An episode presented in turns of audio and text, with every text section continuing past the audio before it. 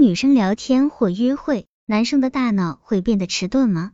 有人说，谈恋爱的人都会变笨。事实上，男生在女生面前，其大脑都会变得有点迟钝。下面我们来看看认知障碍男性大脑实验。男生很多时候在异性面前都想留下好的印象，他们会想如何跟女性发生更好的互动等问题，这样反而会使他们无法冷静的思考。跟女生约会。男人就会变笨。电影和电视节目中经常上演着一个男人试图与一位美丽的女孩交往，却失败连连。在很多状况下，这些追求女人的男人总是落得一个愚蠢的下场。尽管他尽最大的努力，想要给别人留下好印象，乍看之下似乎是他的脑袋变得不灵光，但根据新的发现来看，并不是这么回事。科学。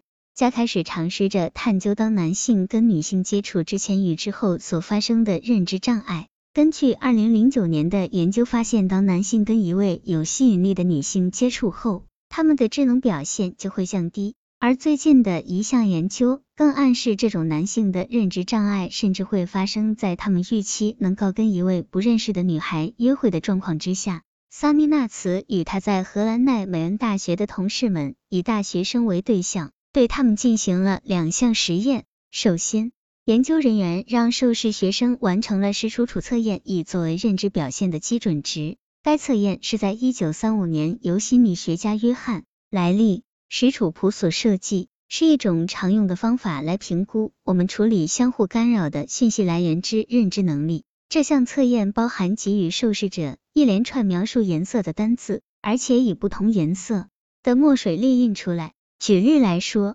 单字蓝是用绿色的墨水印出来，而红用的却是蓝色的墨水。受试者会被要求以最快的速度读出每个单字的墨水印刷颜色。这个测验之所以需要依靠认知能力，是因为我们的大脑会不禁先读出字本身的意思，即单字表示之颜色，而不是墨水的颜色。当人们精神不集中的时候，他们完成测验的速度会变慢。完成实楚普测验的受试者。会被要求去做另一项毫不相关的任务，他们需要在网络视讯镜头前大声的读出一连串的荷兰单字，而实验人员会告诉他们，在进行唇语朗读任务中，会有人透过视讯监督他们。这些监督人员均以常见的男性或女性的化名告知受试者。学生们被引导相信会有人看着他们，但他们不能与监督人员进行互动，既没有照片。也没有任何能够证明监督者的身份资讯。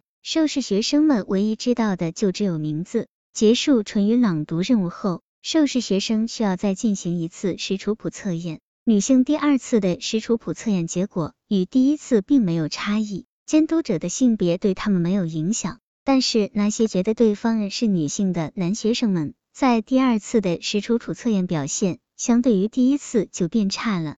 可见，这种认知障碍，即使当男生都没有跟女性监督者互动之下，也会发生。认知障碍男性大脑。而第二项实验中，纳茨与他的同事再次让每位受试者先完成一次实处处测验作为开始，接着让受试者以为他们很快就要再做跟前一项实验相同的唇语朗读任务。半数的受试者被告知有一位男性会监督他们。另一半则被告知是由一位女性来监督。实际上，受试者并没有再做一次唇语朗读任务，反而是在被告知有监督者的讯息之后，受试者就紧接着进行第二次的实处处测验，来检测他们当下的认知能力之表现水准。同样的，女学生无论是在男性或女性的关注之下，前后的测验结果都没有差异。但是那些被告知是由女性来监督他们的男学生们，测验的表现却比第一次都要糟糕许多。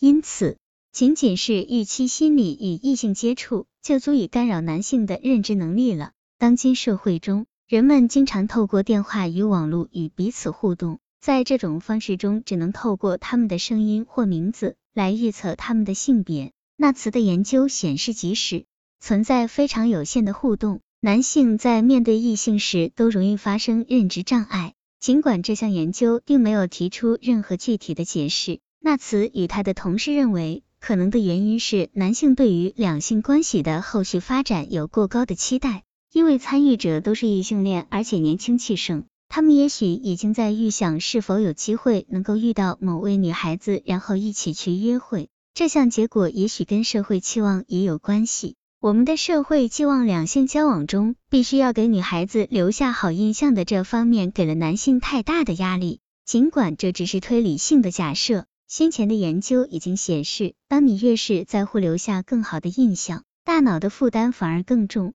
这些互动关系要求我们花费大量的精力去设想他人会怎么来解读我们的言行举止。例如，心理学家珍妮弗·瑞奇森与尼克。